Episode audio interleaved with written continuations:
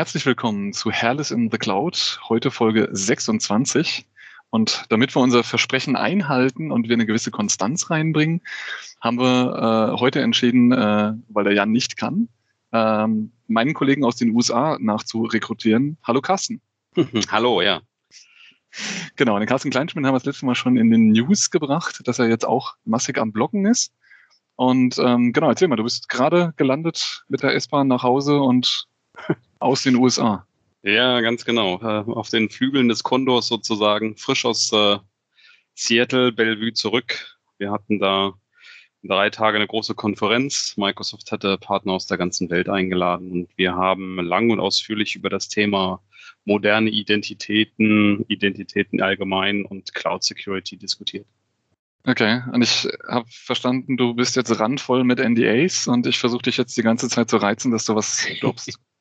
Äh, ja, ja, doch ähm, viele neue Themen stehen an, ganz klar. Äh, die Ignite wirft auch ihre Schatten natürlich voraus. Und äh, deswegen ist vieles einfach noch NDA, weil man es natürlich da launchen will. Aber ähm, wir hatten. Das heißt, das hat er, genau, das hat der Jan das letzte Mal gesagt. Das wird jetzt ruhig, weil die Ignite ansteht. Das ist wirklich so. Das heißt, das war jetzt deine Erfahrung. Es ja. darf nichts erzählt werden. Das wird jetzt alles bis zur Ignite zum Big Bang aufgehoben. Also ist definitiv mein Eindruck, dass man sich hier wirklich die großen News aufheben will. Äh, vielleicht sind auch manche Feature noch nicht ganz, ganz rund oder so und man hält sich noch die Option offen ist, vielleicht doch nach der Ignite zu launchen. Also das hört man schon. Also wir haben mit vielen äh, Produktmanagern und Architekten gesprochen und ähm, da ist schon einiges äh, wirklich in der Mache, auch im Bereich Security und Identity, wie auch in ganz vielen anderen Bereichen. Aber man hält sich da jetzt momentan noch bedeckt und das wird sicherlich ganz viel Announcement werden auf der Ignite. Na gut, dann will ich dich gar nicht zu sehr reizen ähm, an der Stelle, dass hier was passiert. Wir, wir warten auf die Ignite. Und äh, dann haben wir auf jeden Fall dann viele neue Themen und äh, genau, dann haben wir hoffentlich dich auch nochmal ähm, im Podcast für ein Folgethema. Ja, klar, gerne. Dann steigen wir direkt in die News ein. Ähm, die habe heute überwiegend mal ich äh, zusammengestellt. Der Carsten hat einen, einen Beitrag geleistet. Wir fangen mal an für alle, die quasi schon länger beim Office 365 dabei äh, sind, äh, die erinnern sich, dass es sowas wie das Office 365 Videoportal gab. Eines der Portale, die Microsoft im, im SharePoint einführen wollte, auch eingeführt hat. Ähm, dann hat man aber gemerkt, dass der SharePoint wie so oft mehr im Weg ist als äh, eine Hilfe und hat dann quasi einfach nochmal neu mit Microsoft Stream angefangen. Die Technik, die wir jetzt auch wieder nutzen, quasi um dieses Meeting zu recorden, um daraus das Audio zu extracten, ähm, das ist schon eine ziemlich coole Sache jetzt beginnt quasi die Migration. Das heißt, wir haben bei allen Neukunden, habe ich immer versucht, das sofort abzuschalten, damit quasi es nicht zu einer Migration kommt. Ich habe nochmal die Docs äh, verlinkt, damit man sich angucken kann, was da jetzt auf einen zukommt. Ähm, das soll in großen Teilen automatisiert sein. Man kann auch nochmal einen Postpone requesten, wenn man das möchte. Aber für alle, die quasi Office 365 Video gemacht haben, ähm, die sollten sich jetzt langsam damit auseinandersetzen, wie sie das ganze Zeug quasi in Stream kriegen und auch die User dann natürlich dafür enablen. Ja, ich weiß nicht, Carsten, was hast du eine Einstellung für Schrift zu Schriften? Ähm, außer dass unser Chef uns ordentlich striezt mit unserer Open Sans. ja, genau. Das ist eigentlich das Hauptthema. Ich habe mir extra ja? immer oben so ein Icon eingebaut, dass ich äh, Formatierungen ohne Schriftart pasten kann in Word oder wo auch immer. Ja, der guten kann ja Boss Mode. Äh. Genau. Nee, Microsoft hat mal wieder, ich glaube, das gab es auch schon mal, eine neue Schrift erfunden, explizit für Developer. Ich habe es euch verlinkt. Die Cascadia, ähm, die sehr gut dazu geeignet sein soll, eben tatsächlich Code darzustellen, wird im Visual Studio Code genutzt für PowerShell, für den neuen Terminal. Da versucht man sich abzuheben. Ja, ich glaube, ich habe da irgendwie nicht so das Auge für. Ähm, ich kann ja Open Sans von der Calibri unterscheiden. Jahrelanges Glück kann ja Training. Ähm, aber so richtig ein Auge für die einzelne Schrift habe ich eigentlich nicht. Na, meine Standard war eigentlich immer dieses Lucida Konsole. Gut, die war ja auch ganz in Ordnung, aber dann genau, ich mal überzeugen lassen. Noch nicht mal sagen, was für eine Schrift ich da drin habe. Genau. Ja, dann, äh, wir machen ganz viel Modern Workplace, Future Workplace äh, bei unseren Kunden. Oft geht es teilweise auch mit den ähm, entsprechenden äh, Workplaces physikalisch einher, ne, irgendwie modern. Modern heißt aber auch quasi eine Interpretation und auch wir haben ganz viele Kunden, die nach Microsoft München reisen und äh, die ganzen Chefs, die das dann total toll finden und diese Konzepte quasi mitbringen wollen. Ähm, eine der Konsequenzen ähm, der Nerd Pile ähm, auf Twitter arbeitet für Microsoft, ähm, ist dort relativ ja bekannt oder hat SMB mitgegründet und äh, betreut Auf jeden Fall ist der jetzt quasi in eines der modernen Offices eingezogen. Viel Großraum. Und das erste, was man braucht, ist entweder ein gutes Homeoffice oder Rückzugsräume. Und er hat ein Bild von so einer Rückzugskabine gezeigt. Die sieht aus wie eine deutsche Raucherkabine, ähm, wo man sich dann zurückziehen kann. Das klassische was, Aquarium. Genau, das klassische Aquarium. Das gab es tatsächlich dann auch noch mal eins kleiner. Das eine war zum Hinsetzen, da konnte man wirklich sitzen. Das andere war so klein, dass man kaum sitzen konnte. Da musste man einen Barhocker drauf machen. Das sah eher aus wie so eine klassische Telefonzelle. Was hältst du davon? Ja klar, also sicherlich kann ich mir das vorstellen. Also ich meine, wir erleben es alle im, im, Großraumbüro, wenn man dann telefoniert äh, mit den tollen modernen Headsets, die so weit abschirmen, neigt man ja auch dazu, dann immer lauter zu werden und die Kollegen sozusagen noch mehr zu stören. Ähm, kann mir das gut vorstellen, dass wir solche Rückzugsräume brauchen. Ähm, andere Firmen setzen ja Thinktanks ein, was ja auch im Prinzip so Räume sind, die man nicht buchen kann, die man nur belegen kann, wenn sie gerade frei sind. Ähm, ich denke schon, dass man sowas auch braucht, um weiter mal so eine Telefonkonferenz zu haben. Wir haben es selber in unserem Office auch. Daher. Ja, aber du bist ja beim Kunden, wo das auch mehr gelebt wird. Da habe ich dich dann oft genau in solchen Zweierräumen für den Tag äh, sitzen sehen, weil da hat es halt kein anderes Office. Und ja. auch da der Twitter-Thread äh, nimmt das auch auf. Das heißt, man sieht teilweise diese Dinge mit irgendwelchen Post-its ähm, bookt und dann steht ein Laptop den ganzen Tag drinne. Ähm, aber du siehst nie einen Mensch. Hm, na, die Erfahrung kann ich eigentlich nicht teilen. Mhm. Was ich, was ich, also das ist, äh, ist auch eigentlich, nee, das gehört nicht zur Kultur, das gehört sich nicht, äh, das wird auch akzeptiert. Was, was ich aber schon witzig finde, ist, dass Leute extra anreisen, um morgens in einen Think Tank zu geben, dort den ganzen Tag zu sitzen und abends mit dem Zug wieder abreisen. Die haben dann immer ihren kleinen Koffer dabei. Ähm, dann frage ich mich, warum reist jemand? Dann kann ich das auch wunderbar vom Homeoffice aus machen. Ähm, aber gut, in manchen Unternehmen ist vielleicht eine Präsenz auch eingefordert, mag sein. Ja. Ähm, ganz interessant, in Redmond, die Kollegen, mit denen hatte ich auch gesprochen, wie das ist. Also der Verkehr ist ja in der Großmetropolregion auch äh, sehr heftig. Äh, Microsoft kriegt ja jetzt eine eigene exklusive Light Rail vom Flughafen nach Bellevue und dann auf den Microsoft Campus, also eine eigene, ich sag mal, S-Bahn-Linie okay. die jetzt auf hohen Stelzen gebaut wird. Das dauert noch ein, zwei Jahre. Mein Taxifahrer hat vorhin echt gemotzt. Man hat gesagt, dann ist das ganze Geschäft im Eimer. Ähm, aber Microsoft möchte gerne wieder die Mitarbeiter mehr in den Campus holen, weil tatsächlich viele drei Tage die Woche, vielleicht sogar vier Tage die Woche von zu Hause aus arbeiten. Also mhm. gestern Abend mit Kollegen zusammengesessen, ähm, die erzählten beim Abendessen auch, dass äh, sie brauchen durchschnittlich anderthalb bis zwei Stunden um mit dem Auto ins Büro zu kommen. Die wohnen dann im, im Süden von Seattle, müssen dann in den Nordosten und äh, wer die Region ja ein bisschen kennt, da ist noch der Sund zwischen der Puget Sound, der, äh, wo es drei Brücken gibt und da muss der gesamte Verkehr rüber. Das erinnert mich immer so ein bisschen an Frankfurt mit den Mainbrücken. Das ist okay. auch immer schwierig zur Rush Hour. Ähm, aber das sind so die Schwierigkeiten und Herausforderungen. Also da hat sich jetzt Microsoft am Nahverkehr beteiligt und baut seine eigene Bahnlinie. Ist schon unglaublich. Wir haben ja schon eine eigene Buslinie, die quer durch die Stadt fahren. Also als Microsoft-Mitarbeiter kann man in die eigenen Busse einsteigen. Das sind so spezielle Microsoft-Busse, so Minibusse. Und ähm, jetzt erweitern sie das um ihre Bahnlinie. Schöne neue Welt. Ähm, genau, wenn es ja funktioniert, ist gut. Ähm, wie gesagt, manchmal, ich habe äh, teilweise hier äh, Kollegen im Umfeld, wo ich früher bei meinem Kunden war, die sagen, die, die Chefs haben sich das alles angeguckt, fanden das so toll, haben das für ihre Mitarbeiter eingeführt. Die sind nicht happy, die Chefs sitzen weiter in ihren Einzelbüros und äh, das sieht alles total modern aus, aber eine Zufriedenheit kommt da nicht. Ähm, ja, ist gut zu wissen, dass es teilweise auch anders funktioniert und dass die Leute sich dann auch an Regeln halten. Ja, ähm, ja Schauen wir mal, was da noch rauskommt. Gut, nächstes Thema. Ähm, alle ihr, die quasi den Podcast hört, habt wahrscheinlich schon eine Lösung für, äh, wie höre ich einen Podcast. Ähm, trotzdem möchte ich euch eine Alternative nochmal ans Herz legen. Ich selber bin treuer Pocketcast-User. Ähm, selbst als es noch Geld gekostet hat, und genau das ist die News, ähm, der hat mal 4,99 gekostet auf jeder Plattform. Also wenn du zufällig halt Handy wechselst oder so ein Zeug.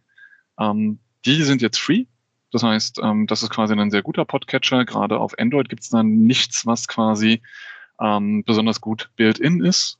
ist unglaublich. Selbst, ich glaube, noch heute, Google Podcast ist erst, ist relativ jung. Du hast keine Möglichkeit, so einen Auto-Download teilweise zu machen.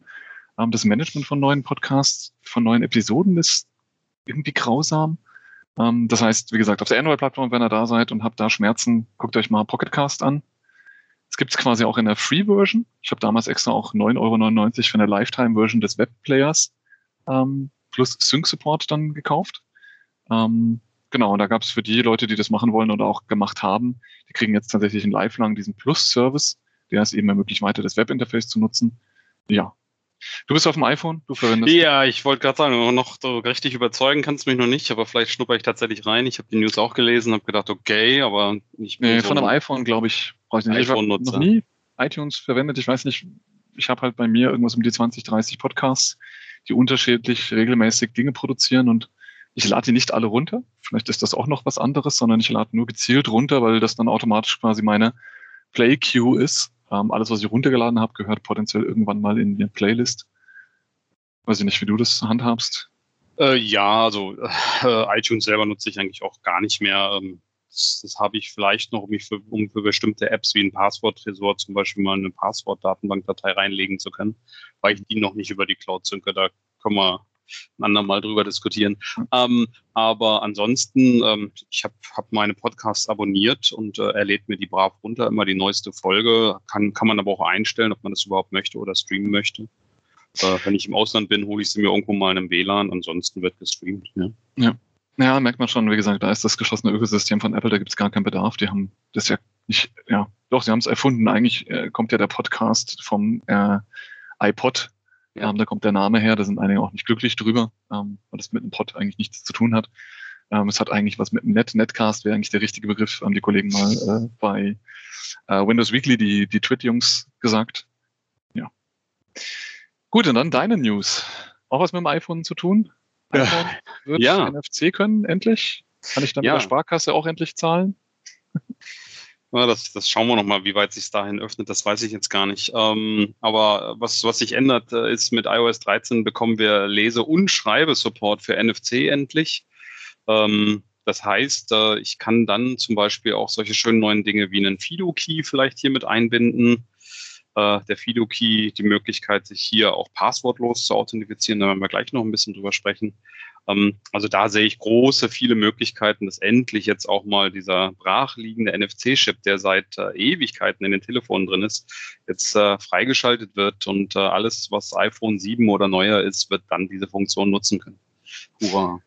Wahnsinn, Wahnsinn. Ähm, ja, wunderbar. Damit sind wir den News durch. Äh, genau. Und ich habe, äh, du hast mir ein Thema genannt. Ähm, Deutsch heißt es dann äh, Vertrauensverlust. Richtig? Ja, Zero oder Trust? ja, kein, kein Vertrauen mehr. Ja, wir haben kein Vertrauen mehr. Was muss ich mir darunter vorstellen?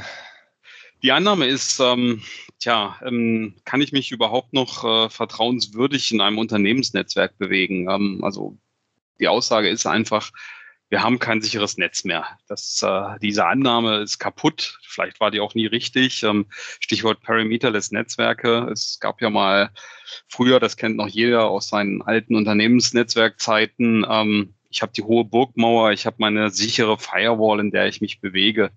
Und äh, da draußen braust der Sturm sozusagen, aber hier im sicheren Hafen hinter den Mauern ist alles gut. Und ähm, dieses Paradigma ist eigentlich äh, so überhaupt nicht zu halten. Und das Thema Zero Trust sagt einfach, ich vertraue niemand mehr, ich habe kein Vertrauen mehr in das Netzwerk. Und ich kann mir auch nicht mehr nur, weil ich mich an einem bestimmten Ort in einem Netzwerk, zum Beispiel im Unternehmensnetzwerk befinde, daraus keine Vertrauensstellung äh, verlangen. Das bedeutet also, die Geräte, die im Internet sind oder die im Unternehmensnetzwerk sind, sind gleichbedeutend zu behandeln. Wenn man sich das anschaut, ähm, dann haben wir ja in der Vergangenheit die Situation gehabt, ähm, vor 25 Jahren gab es kaum Daten, die rein und raus gingen. Ähm, da war es vielleicht das E-Mail, das Medium, das Transportmedium. Ansonsten waren das eigentlich stationäre Rechner, Laptops, Notebooks waren noch nicht verbreitet, VPN gab es so auch noch nicht. Da hat das vielleicht noch mit der sicheren Burg funktioniert, aber wir wissen alle, dass das so nicht mehr ist. Und seit vielen Jahren, 15 Jahren kann man eigentlich sagen, wir sind mobil. Ähm, wir haben Notebooks-Mitarbeiter, die äh, morgens im Homeoffice sind, dann auf dem Weg zur Arbeit in der S-Bahn am Hotspot hängen und dann ins Büro kommen. Dieser Rechner war in allen Netzen, hat alles gesehen sozusagen und ich kann nicht mehr davon ausgehen, dass der Rechner an sich sicher ist. Und mhm. ähm, daraus entstehen bestimmte Schlussfolgerungen, die ich mir überlegen muss. Also Genau, weil also das war ja das, wo es, wo es früher immer der Unterschied war, quasi die, die Firewall am eigenen Rechner war deutlich weiter offen, wenn ich quasi im eigenen Netz war. Ähm, da kommt noch weil man immer davon ausgegangen her. ist. Genau, ne? ja, ja, genau. Da, da kommt genau das her. Profile, genau. Der sich noch heute fragt, genau, wenn er irgendwo in ein Netz reingesagt, willst du das als privates Netz kennzeichnen? Das ist genau der, der Part, ähm, wo genau unterschieden wird quasi, wie viel öffne ich mich im Netz, wie viel kann ich denn zulassen. Aber das bedeutet ja letztendlich, das heißt, ähm, ist so Windows so sicher, dass ich das quasi einfach mit der Standard Firewall ins Internet stellen kann und dann bin ich gut? Also, also grundsätzlich die, die Standard Windows Firewall ähm, ist in Ordnung. Da müssen wir, müssen uns keine Gedanken zu machen. Die ist äh, entsprechend, wenn ich sie so standardmäßig bekomme, auch sicher konfiguriert.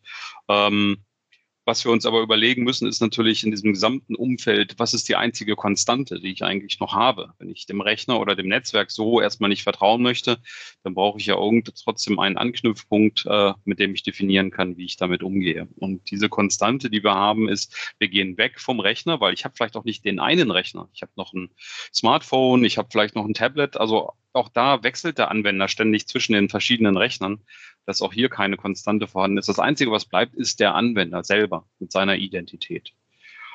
Und das ist, wie gesagt, das große Thema gewesen von den letzten drei Tagen, auch in Redmond. Ähm, wie sichere ich eigentlich eine Anwenderidentität? Äh, wie kann ich vertrauenswürdig eine Identität validieren? Und wie kann ich dann trotzdem in so einer mobilen äh, Welt definieren, dass ich sichere Zugriffe habe? Und da geht's genau drum in dem Umfeld Zero Trust. Das heißt, ähm, ich muss mir Gedanken machen, kenne ich meinen Anwender? Welchen Zustand hat dieser Anwender? Ist die Identität validiert? Da kommen so moderne Funktionen zu, wie ich führe Multifaktor-Authentifizierung ein. Ähm, das klassische Benutzername-Passwort-Szenario funktioniert nicht mehr. Wir wissen es alle. Jeder hat so sein eigenes Muster vielleicht für sein Passwort oder es gibt die besonders schwachen Passwörter 1, 2, 3, 4, 5. Es gibt nach wie vor die Liste der häufig benutzten Passwörter und da steht genau das mit dabei. Ähm, wenn ich also in solchen Szenarien unterwegs bin und meine Angreifer jetzt auch in einer Cloud-Welt einfach anfangen, eine Identität und ein Passwort zu erraten, dann haben sie einfach, wenn ich die große Masse nehme, auch irgendwann immer Erfolg. Diese Password-Spray-Attacks, die dann einfach stattfinden, ist, ich probiere mal fünf bis zehn Passwörter aus und das immer nur an ein, zwei, drei Anwendern. Und in der großen Summe der vielen Millionen Versuche, die ich gegen Cloud-Dienste fahren kann, treffe ich dann auch tatsächlich immer wen. Und dann kann ich quasi auch eine Identität klauen. Und ähm, was ganz interessant war, ist, wenn ich dann halt also einen Benutzernamen und sein Passwort identifiziert habe und es nutzen kann, dann ist eigentlich auch schon das Thema Passwort und Benutzeridentität um und ich muss mir andere Mechanismen überlegen, wie ich sozusagen bewerte, ob dieser, äh, diese Identität auch wirklich valide ist. Wichtigste Maßnahme hier ist Multifaktor-Authentifizierung, also sprich nach der normalen Passwortanmeldung zusätzlich äh, immer noch einen weiteren äh, Faktor anzufordern. Das kennen wir vielleicht vom, von der SMS, äh, die einem geschickt wird oder beim Banking früher die Tanz. Gut, die sind jetzt abgeschafft worden letzte Woche, aber ähm, dass wir einfach immer ein immer sich zeitlich verändernder Code generiert wird, der quasi immer auf einem anderen Weg noch dem Anwender mitgeteilt wird und das aber der Anwender zusätzlich dann als Authentifizierung mitgeben muss. Da gab es eine interessante Aussage. 99,9 Prozent aller Phishing-Attacken ließen sich verhindern, wenn man MFA grundsätzlich einsetzt. Da gibt es von Microsoft klare Studien zu, noch nicht nur von Microsoft. Wir kennen das MFA überall und äh, auch äh, jetzt letzte Woche die Umstellung äh, des europäischen Bankenstandards. Wer sich ja jetzt an seinem Bankkonto anmelden möchte seit letzten Freitag, muss Multifaktor liefern. Da ist es oft die Smartphone-App, aber genau das ist der zweite Faktor, der auch da benutzt wird. Nicht nur meine Kontonummer und mein Kontopasswort, sondern zusätzlich dieser Faktor. Und genau darum geht es, Identitäten zusätzlich mit einem Faktor abzuschützen. Das Problem ist nur, es wird ja. unbequem. Genau, also das ist diese, diese MFA-Fatigue, die dann immer wieder kommt. Die hatten wir hier auch im Podcast schon ein paar Mal. Ähm, aber rein für das Verständnis, das heißt, ähm, genau, das ist Zero Trust Networking geht nur mit einem sauberen Identitätsmanagement. Das heißt, ich brauche eine starke Identität.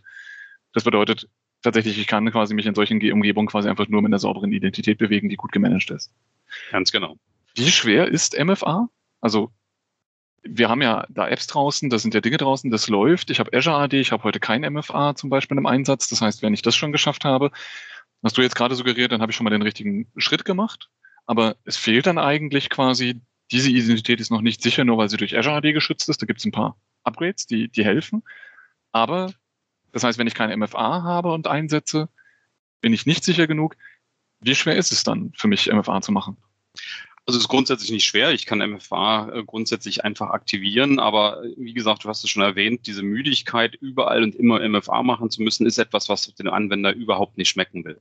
Mhm. Und, ähm, aber funktioniert es genau. denn anwendungstechnisch? Also das heißt, wie gesagt, wenn ich jetzt in den üblichen Szenarien bin, gehen da noch 50 Prozent meiner Anwendung, der Rest nicht mehr? Oder ist es quasi das, was wir heute sehen, quasi, klar, wenn wir über die Online Office 365 Services gehen, sollte es keine Überraschung sein, da geht eigentlich 100 Prozent? Das ist eine korrekte Aussage. Das heißt, ja. MFA steht uns da eigentlich nirgends im Weg. Genau, also so wie ich äh, eine Cloud-Authentifizierung mache mit den modernen Authentifizierungsprotokollen, steht MFA dem überhaupt nicht im Weg. Also alles, was ich über ein Azure AD authentifiziere, kann auch automatisch sofort äh, MFA mitliefern, wenn ich das möchte. Ich fordere es einfach ein oder wir kommen hier auf das Stichwort Conditional Access zu sprechen. Ähm, Microsofts Authentifizierungsmechanismus ist da ein bisschen smarter. Er bewertet einfach den Anwender und ähm, ich muss nicht grundsätzlich stupide immer einen zweiten Faktor anfordern, sondern ich habe vielleicht schon längst einen zweiten Faktor, den ich sozusagen automatisch mitliefern kann. Und diesen mhm. zweiten Faktor, das kann zum Beispiel mein Notebook sein. Ich habe mich morgens mit Windows Hello for Business am Notebook angemeldet. Ich habe also biometrisch bewiesen, das bin ich. Und das ist natürlich ein sehr starker Faktor. Das nennt Microsoft auch Strong Authentication. Und diese Information wird mitgeliefert. Und während ich mich dann zum Beispiel am Azure AD anmelde, wird gleichzeitig signalisiert, also am Rechner hat er sich auch biometrisch angemeldet. Ähm, und deswegen brauchen wir hier kein weiteres MFA. Es ist definitiv dieser Anwender. Also da haben wir dann sozusagen nicht mehr diesen Effekt. Ich muss ständig immer meinen zweiten Faktor geben. Und das kriege ich schön äh, geschenkt mittels Conditional Access. Gut, das ist ein Azure AD P1 Feature, was ich dann hier natürlich nutzen muss. Ähm, aber diese Funktionalität habe ich und für den Anwender bleibt das Ganze transparent. Also ich muss im Idealfall gar kein MFA machen, nur einmal bei meinem Rechner installieren und beim Aktivieren von meinem biometrischen Sign-in, von meinem Windows Hello for Business. Und danach sehe ich kein MFA mehr. Ähm, denn mein Notebook hat einen Zustand, der validiert wird. Und da kommen wir jetzt wieder zum vertrauenswürdigen Gerät. Also wieder diese Diskussion über Zero Trust und wo geben wir Vertrauenswürdigkeit hin.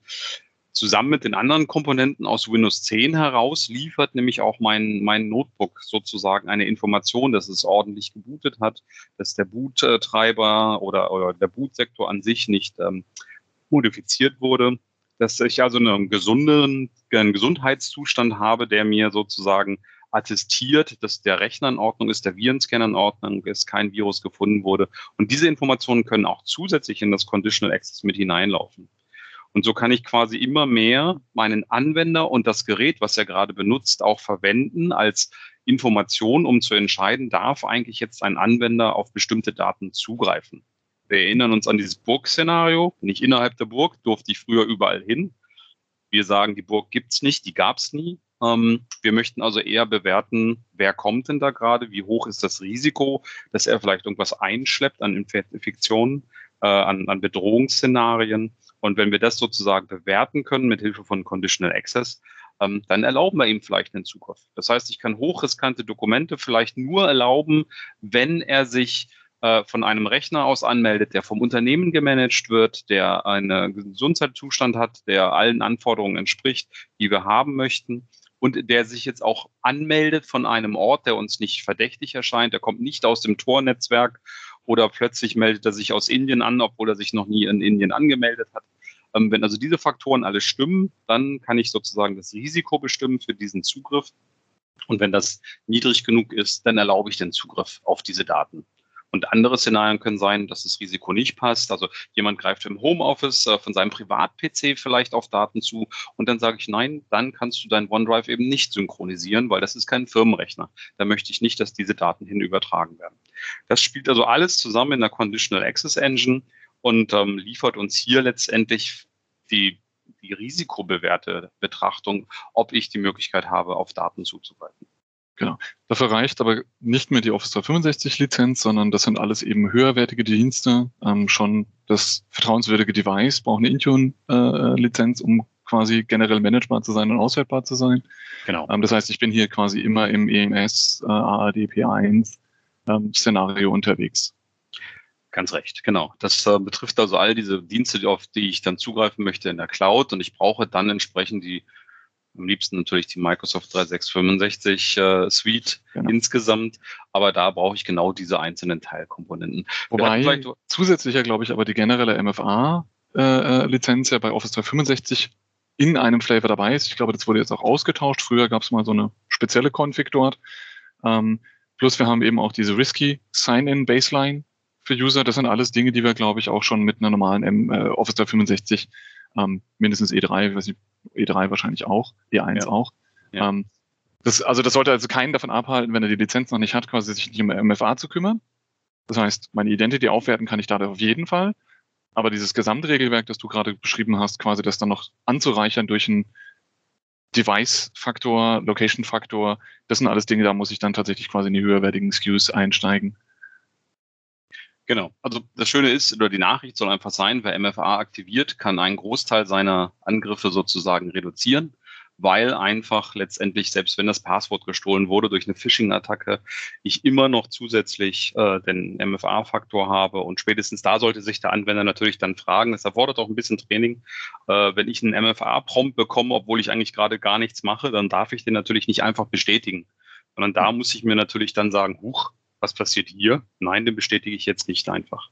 Das ist ja genau diese MFA-Fatigue. Wenn das Ding permanent kommt, werde ich nicht mehr drüber nachdenken. Das heißt, genau. es muss wenig kommen. Es ist eben nicht da, jeden Zugriff abzusichern. Am früher habe ich auch immer gedacht, dass wir auch gesagt, jetzt kommt quasi der Zugriff auf ein besonders sensibles Dokument. Jetzt muss ich nochmal MFA machen.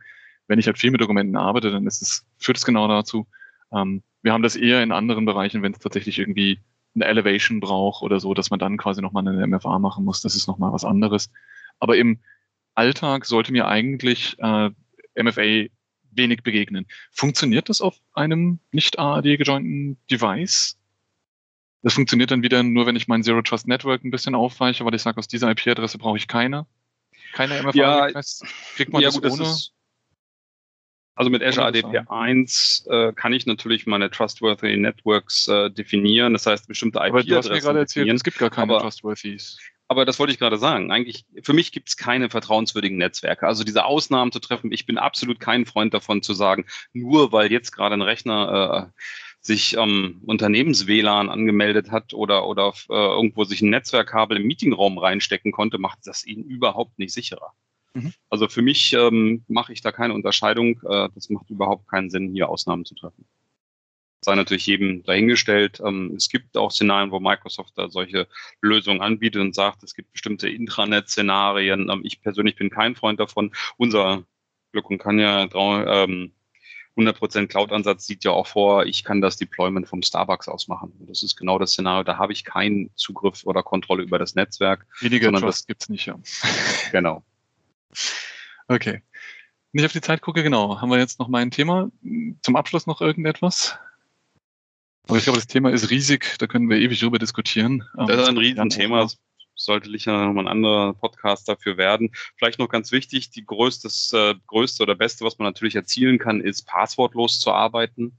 Äh, Microsoft bietet die Möglichkeit an, mit der Authenticator-App sich ja passwortlos anzumelden. Das heißt, dahinter lege ich einen starken Krypto-Key im Smartphone sozusagen oder jetzt ganz neu mit Fido 2 äh, habe ich dann auch meine Schlüssel, meinen USB-Schlüssel oder auch die Bluetooth- und Funkschlüssel dafür, die quasi ähm, eine starke Authentifizierung machen. Die sind am sichersten einzustufen, denn da verlässt das Passwort nie den Schlüssel. Das ist also wie mit dem Haustürschlüssel. Ähm, wer den hat, der kann theoretisch die Tür aufschließen, wobei beim Fido-Schlüssel ist es nochmal so, dass er zusätzlich immer noch von Windows zum Beispiel ein PIN angefordert wird. Aber dieser Schlüssel, den kann ich nicht stehlen, den kann ich nicht mitnehmen.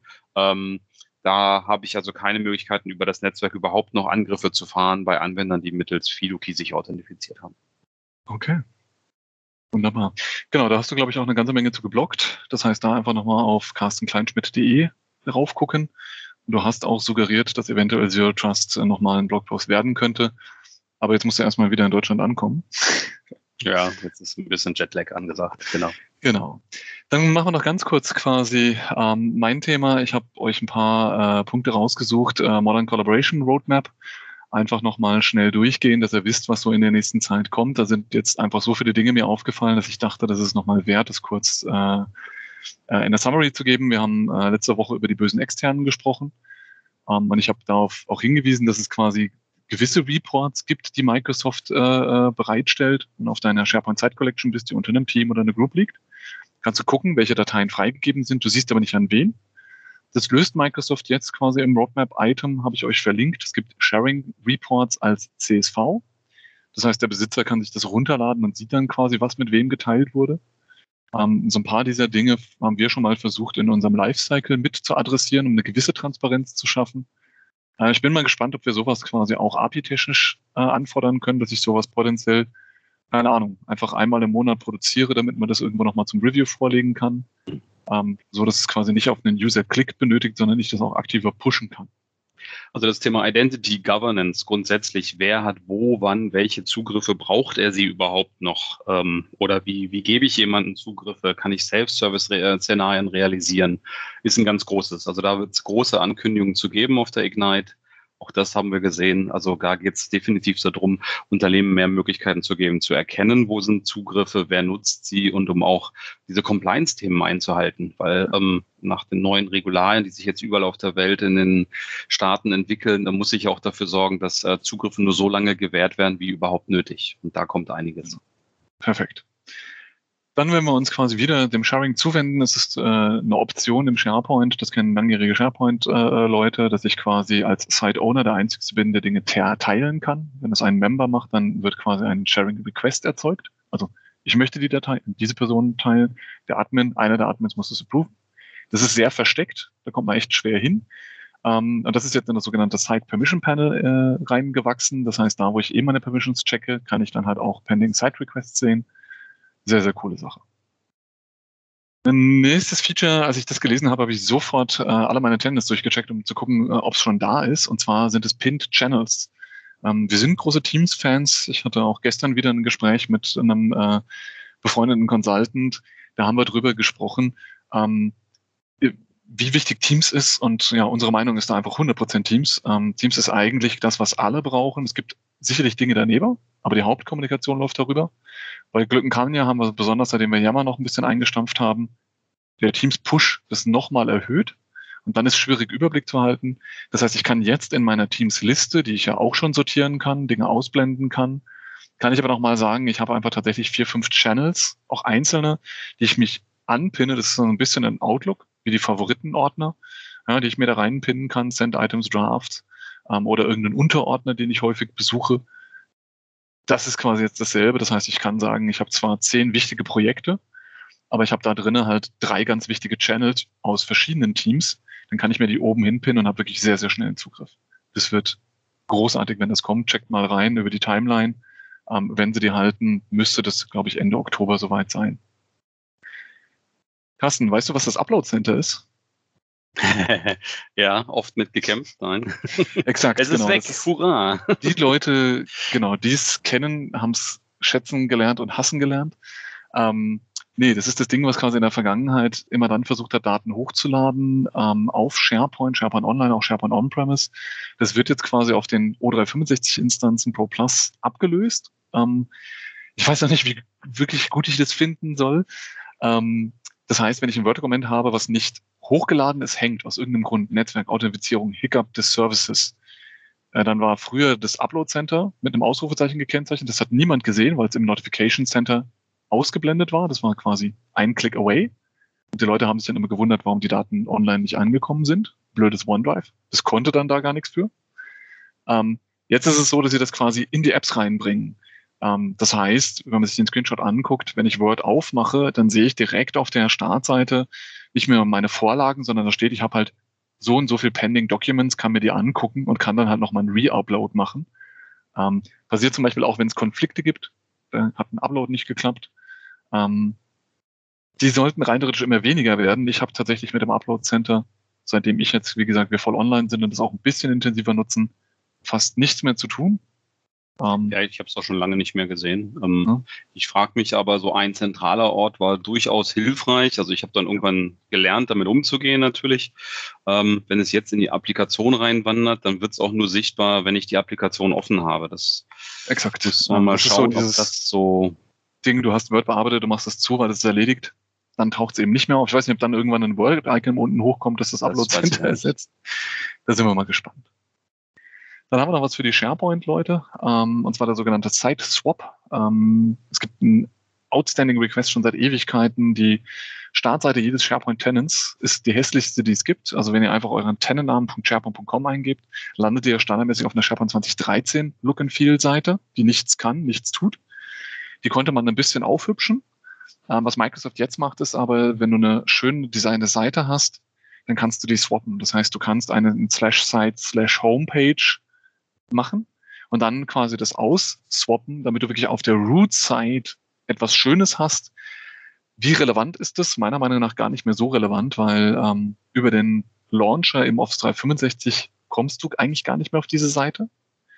Ich komme da regelmäßig drauf, weil ich ganz oft bei uns einfach guck.sharepoint.com eingebe und dann wieder merke, jo, ist immer noch so hässlich.